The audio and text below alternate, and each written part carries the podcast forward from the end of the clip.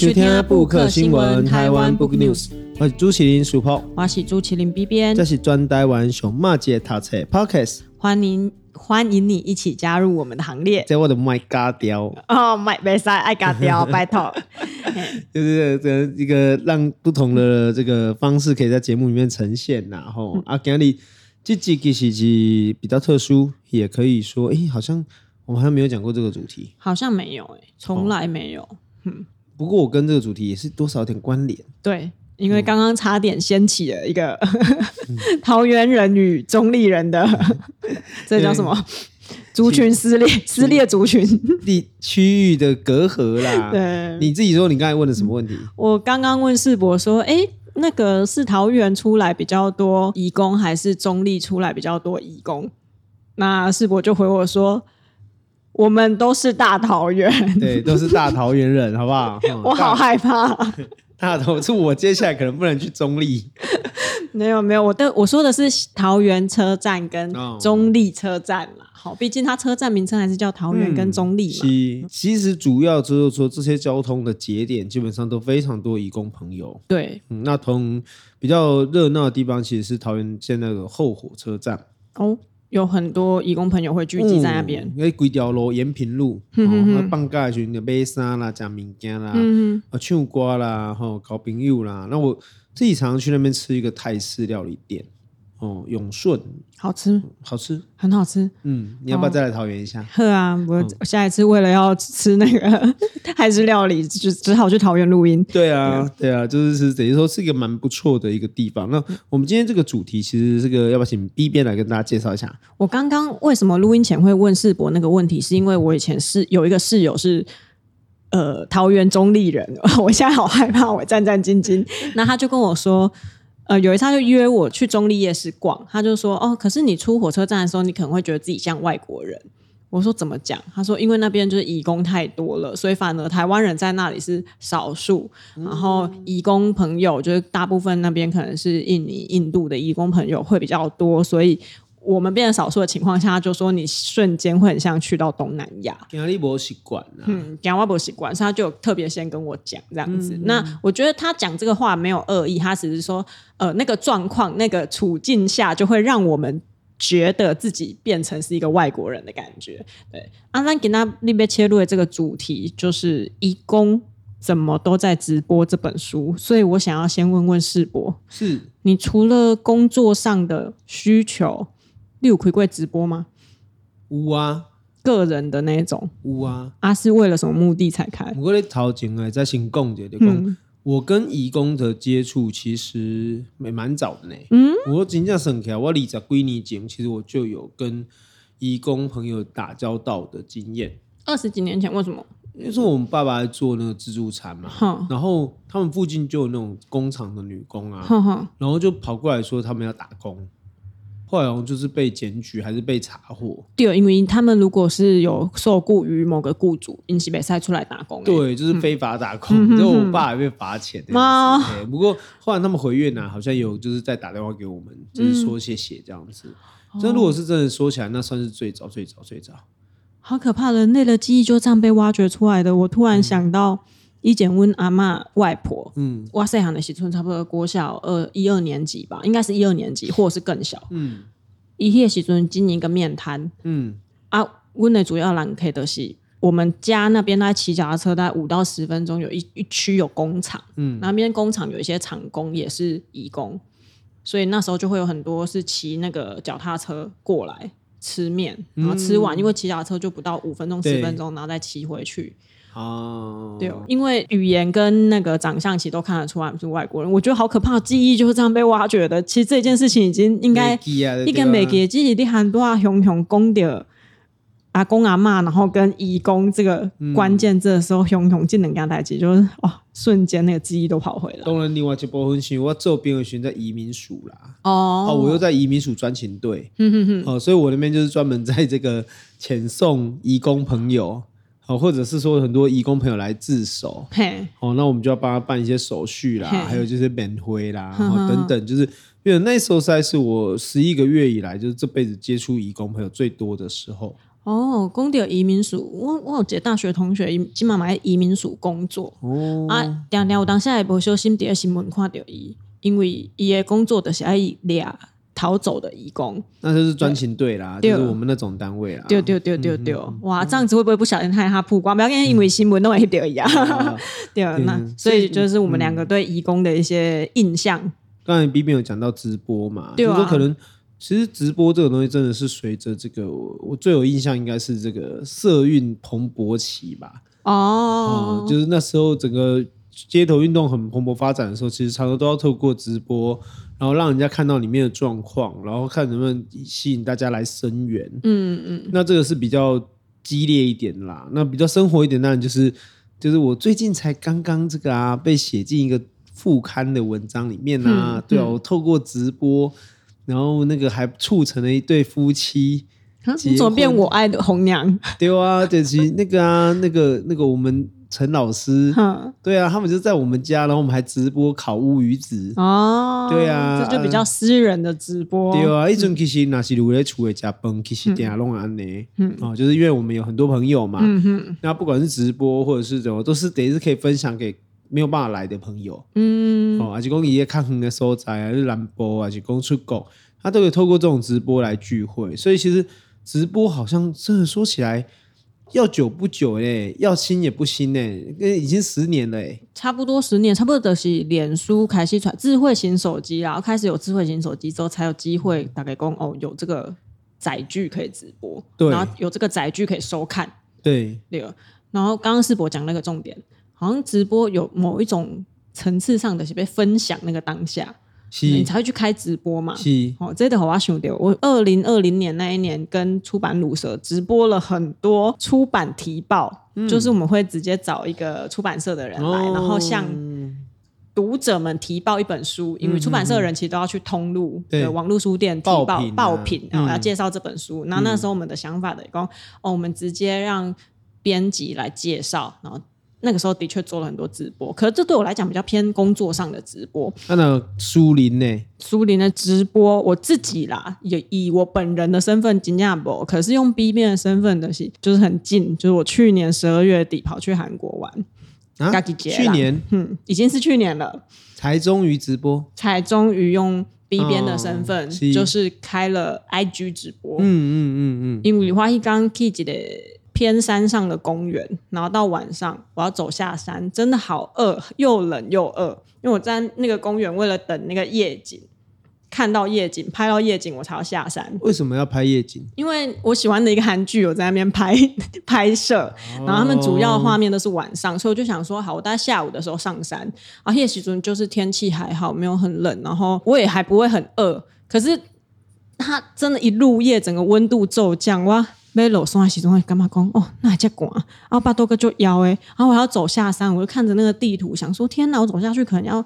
二三十分钟，我就觉得好孤单，因为我一个人去玩嘛，我也没有旅伴啊，我一归刚我都没讲话，我可能刚刚哦去买东西或什么，可是也只能讲韩文，嗯，好，这个很关键哦，大家先记得，那个当下我也只能讲韩文，嗯，好或讲英文，所以我就觉得哇，我一整天没有讲话，我好痛苦，所以我就开了直播，然后那时候的画面就。其实拍我往下山走的路，然后我很记得当下，我就只跟大家讲一句话说：说我现在真的很孤单，我需要讲给大家听，就是我要用我的母语把我现在的感受讲出来，嗯、所以我才突然开了这个直播，然后就一边看大家留言，就觉得很好笑的，打开用干嘛看哦天哪，你怎么会开直播？你不是就是通常不会做这件事的人，第一次做这件事的时候都会被觉得说，哎对，你在干嘛？对对，那我觉得这个经验。我在看这本书的时候，我就突然想到这个经验，因为他想他用这个书名就是“移工怎么都在直播”，其实虽然有一点点感觉好像刻板印象，对，讲哦我们在路上啊，或者是在生活周遭看到很多移工，他们好像很很多时候会拿着手机啊，就一直在讲。啊，你仔细看他荧幕，他就是在直播。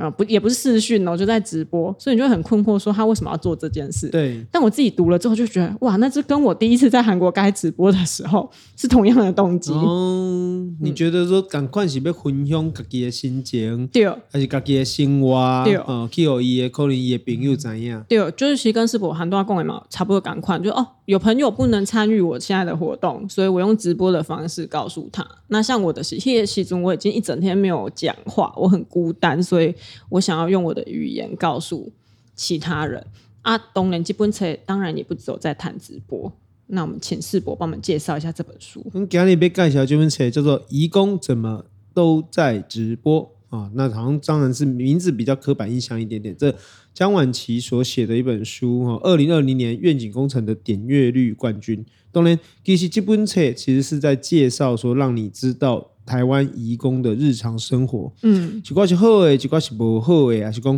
普普通通一般一般的生命来对，到底呈现出什么面貌？很多人都有推荐这本书，嗯哦，那不过我觉得一个关键应该是说，这本书帮助我们去挖掘或理解，可能其实在我们的心目中，哈，或者什么的记记忆里面。存在的义工故事，嗯，哦，啊，这义工你可能顾啊，别记啊，就讲其实你平常没有注意到，那借由这个方式，其实让你可以理解的更清楚。哦，琼蛙的印象中，哦，我在当兵的那十一个月以来，我的印象最深刻的大概就是，我觉得越南的女生真的比男生来的优秀哦，真的，哦，哎，就比较那个勤劳哦，哦，然后也比较好像可以扛错事情的感觉，这样子哦，所以这本书其实。呃，也是希望能够透过这样的方式，这样的书写，他好像从大学时期就这个报道写作的一个过程。那针对田野的对象也是蛮持，就是蛮持续的。然后再描写这个移工社群，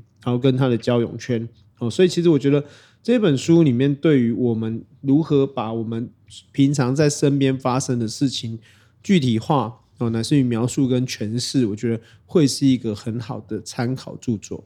我自己看这本书的时候，有一个点我很喜欢，它前面有一个特别说明的清楚。让金马龙给公移工移工，其实我们原本更熟悉的这个词汇应该是外劳，嗯，但不知道从什么时候开始，好像用外劳这个词就会被觉得说你是有歧视意味的。其实这跟他代志我嘛想过，你讲移工的是移动，从别的地方移动过来的，无论是工工作的人。哦，或者是劳工，哦，大概是这样子的简称。就是外劳也是可能是外国的劳工这样的简称。那其实你就那个字词本身的含义，其实没有太呃，其实是没啥差，其实是没啥差。所以记得作家伊的底头讲有一个说明，他就说他个人认为，移工跟外劳其实就是我们语言使用的习惯。那我们如果没有歧视的意思，其实单用这两个词，用哪一个词，其实都没有歧视。但如果你对这个人有歧视，或者是有看不起的意思，你用什么词汇都不会改变你的内心。我给听，嗯，瓦罗，嗯，瓦罗啊，嗯，两个说法是不是就不一样？对，口气或者是在你的脉络中，因为有的人的哦，嘿，瓦罗啊，隆安装，隆安装安装的时候，其实这就是一个歧视。好，就是你用一个概括性的，他们都怎样怎样的时候，就是一个歧视性的、偏歧视性的用语啦。对我来说，对，所以我一开始翻开这本书，它的特别说明其实就有稍微打到我说，哦，我们有的时候也会，像我有时候也会可能会提醒自己说，哦，我们要用移工、移工这样子的词汇。那我大家倒转回去听，其实我们两个刚刚前面全部都是用移工，对，但。从现在开始，或许我们可以让自己放轻松一点的，移工我们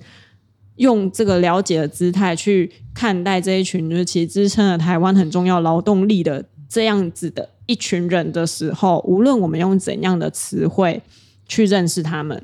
重点是我们要理解跟认识。那大多你有讲啊，你讲你去韩国的时阵。哦，小夸小博哦，啊，个做另说邀的时候，你有开直播，对。哦，那当然可以看出说，在外地是一个很，好像是一个条件，发起条件，发动条件，对，哦，啊，你嘛是其中你有去外国读车啊，哦，你也在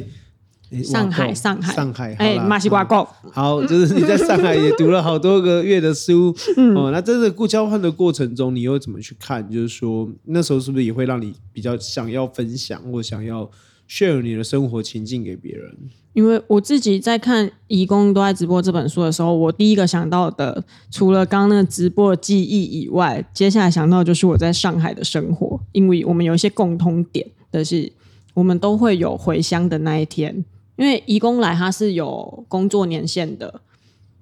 呃，限制吧。台湾好像是不知道几年，七年还是九年，我有点忘记了。总之，他们不能超过这个年限，他们就一定要回他们的家乡。那就跟我们去交换学生，或者是念留学生，或者是反正去国外工作，其实东西差不多的意思。因为他们也就是来国外工作，那是一个有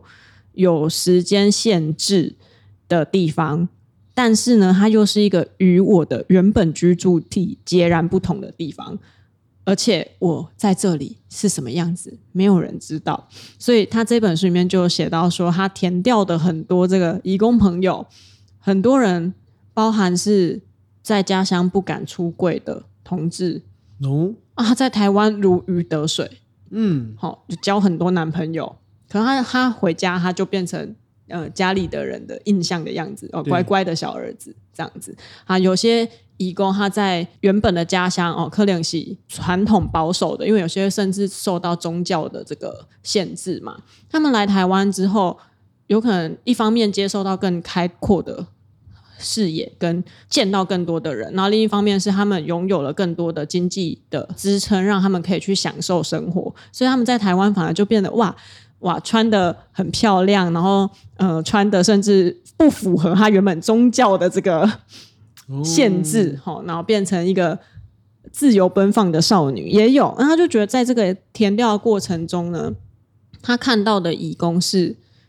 每一个活生生的人，我觉得这一点很重要。嗯，当我们会讲出移工都是怎样怎样的时候，其一方面是我们不理解这些人，然后不认识这些人，所以我们才会用一个很片面的形容词或很片面的概念去框架这一些人，去形容这些人。可是我们当我们去一个一个认识的时候，你就哎发现他们虽然有共同点，就像我阿嬷。他住在那个养老中心，所以那边有大部分的照护人员都是移工。那他也会跟我说：“我跟你讲，好，越南内的是安怎？嗯，好，印尼也都是安怎？菲律宾内的是安怎？就是他无意识间，他用国籍去评断这一些人，或者是说去归纳了。就是说，哦，他就像他就觉得，哦，可能越南的比较勤劳，然后菲律宾来的比较怎样？好，有些人比较爱玩，嗯，好，有些人比较。”他甚至有人会说，有些人比较吝啬，好、嗯，可是我觉得这跟国籍或许没有什么关联。但是阿嬷如果当他一个一个认识这一些来自不同地方的朋友，所以其实你就会发现，哎，他们就是一个一个一个的人。那我们当然在看书的过程中，我们就会知道说，哦，他是阿提，他是谁？就是你会变成是用人名来代替他们，你就不会只是单纯用义工这一个盖瓜的观念来代替他们。你发现就讲吼，那是讲。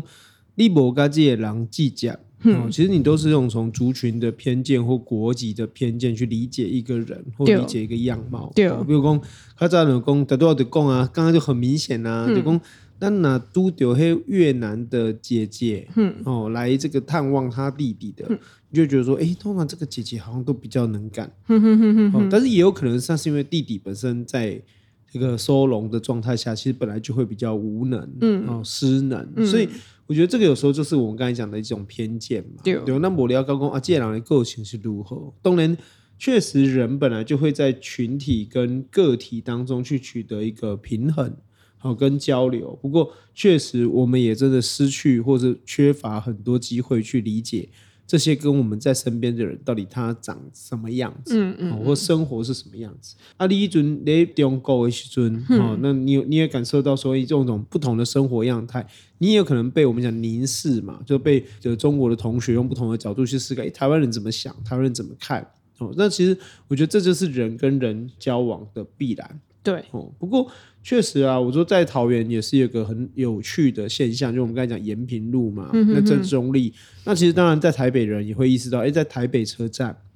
啊，很多时候放假日的时候，台台北车站也有很多移工朋友会在那边聚聚。对，哦，那之前也有人发动了嘛，就是说希望在台北车站可以有更多的空间友善，嗯，让这个新住民朋友可以在那里活动。对，可以在那边周无无论是周末的时候活动，还是对他们来讲宗教节庆上那个开斋节，哦，他们会聚集在那边，然后甚至那边的地下，他说没有提到地下有一个印尼街，可是我现在完全想不起来那里是哪里。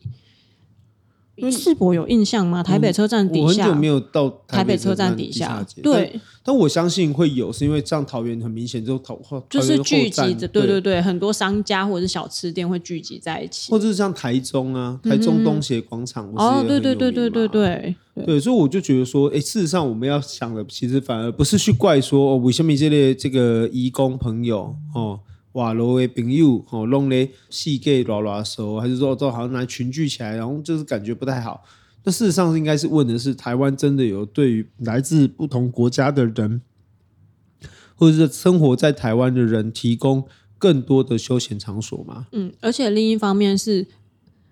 像他最前面就提到，来台北车站的人，你要想他们是有放假才能出来的义工。有些甚至是一年到头，可能会一个月才休一次，然后那一次也未必是周末，可能大家聚集的时候，所以他有可能甚至是没办法参与这个社群的。所以当我们看到一群群，好像说就会以偏概全，觉得说啊，移工就是礼拜六会聚集在台北车站，但其实不是，因为我们也是礼拜六放假啊，礼拜天放假，很多工厂也是礼拜六、礼拜天放假，所以他们放假的时候出来玩。啊，就跟我们放假的时候去出去玩、逛街是一样的意思，只是因为他们的社群在台湾相对的的清楚，我可以熊害的时阵，我也是跟台湾人聚在一起。因为当你到一个异地的时候，你就会开始找跟你相似的人，至少语言要相通，或者是文化概念上要相通。因为你你会孤单嘛，你一定是先找认识的、相通的，有办法。沟通的人聚集在一起，你才有可能去拓展新的生活圈或新的社交圈。那对从远地而来的义工也是，他们之所以会在那边聚集，也是因为他们有些初来乍到，对台北也不认识，甚至在台北没有其他认识的人，他们就是要靠着这个已经继承的这个社群去。拓展，在我们没有参与的人看来，好像会觉得说，哎，是不是每就是来台北车站都是一群固定的人？但如果你看了这本书，你就知道，并不是，它是一个流动的状态。因为你对台北熟了，你对台湾熟了，他可能就不会来了，因为他已经拓展他新的交友圈了。他可能在他的住家周围，他就已经交到新朋友，或者是他透过网络透，呃，以前是透过甚至是杂志上面的交友。好，然后现在是透过网络，他们已经认识新的社群，他们就不会再来到台北车站，所以反而在台北车站很多新的朋友加入，它是一个流动的社群。对，那当我们这样理解的时候，得干嘛讲？哦，那这些社群有它形成的原因，跟它存在的必要，跟它之所以会一直延续下去，维系这个社群的一个重要性在这边。嗯，这也一样道理，就是说，其实目前台湾大概有。七十几万的移工，嗯，哦，那这样的情况来自印尼、来自越南是主要的，但是回过头来都是台湾社会本身对这些人是有需求的，对，哦，所以其实当你没有意识到台湾社会很中、很出席，让对这移工的朋友是有需要，当然客因让台湾的产业发展可以得到一个平衡，或者是说甚至很多家庭的长照都需要这移工朋友的时候，我们明明需要他，但我们也不愿意去理解他。或者也因为这个不理解产生的歧视，我觉得这才是台湾社会普遍需要正视的一个问题。嗯，因为说真的，现在周边的移工朋友真的多到五级高刚妈妈是谁蔡奇呀？我觉得比较有的时候比较难判断，因为他们有可能是从移工变成新住民，待久了之后他们在台湾落地生根，成为台湾人的一部分。那我妈就跟我说：“你现在仔细看，奇亚摊贩很多。”老板或者是很多工作的人都是外籍，呃，我妈就会说，哦，是外籍新娘的新住民，或者是其实就是义工留下来的义工，或甚至是有可能是打黑工的义工。嗯嗯、对，我觉得这一件小小的事情就让我体会到，说我们对义工的需求有可能不是我们原本想象的工厂，或者我们现在最需要的长照，或者是说呃。家庭照护员这一类的而已，而是他已经深入到我们的生活各式各样的生活就有一个农工农工的啊，嗯嗯农业的这个所谓的黑工的报道啊，所以说其实台湾其实反而在新住民的程度比较多的是婚姻，嗯，好，再来就是说这个比较少所谓的蓝领的所谓的这个移工，然后落地生根，嗯、其实我就觉得这个是一个很值得讨论的政策，嗯嗯哦，就是说当你的人口持续老化的时候，那你在这个国际社会上还有竞争力的时候，那你针对你的国境跟你的国籍的这个部分做一定程度的开放，其实这不见得是一个坏事，它反而可以修正你的人口结构，或或乃至于说，让你对于这个未来的整个产业转型上面都会比较能够有足够的劳动力。所以我觉得这个才是关键，就是说台湾社会，我认为有一直有一种中国文化嘛，嗯、中华文化的那种这个遗什么。嗯，遗毒遗序，你要用哪一种？就什么什么什么之变遗跟什么？就是我是我是有点像我是人，但是啊，遗华夷之变，你知道讲这个？对对对对就是这种，我觉得这个认知上会很容易产生这种好像啊，我们比较纯，嗯啊，他们比较混，哦、啊，或者我们就是我们有文化啊，他们就这个，嗯、但事实上你就没有提到说，很多人来到台湾其实。不只是为了赚钱，或者是赚钱以外，还有更多的理由嘛？因为他前很前面就有提到一个故事，他遇到了一个义工，我忘记名字了，然后他就问他说：“哎，你怎么会选择来台湾？”但他的回答是：他是为了逃避婚姻，因为在那边可能比较传统啊，婚姻要听爸妈的，所以他不想要结那个婚，他就决定来台湾。那来台湾就算对他来讲是海阔天空啊。好，以工作为由，好跑到一个异地。那这个异地呢，我们也需要他啦，就是在人力需求上，我们是需要他的，所以他就过来了。然后好像他的妹妹过来了，我有点忘记是同一个故事。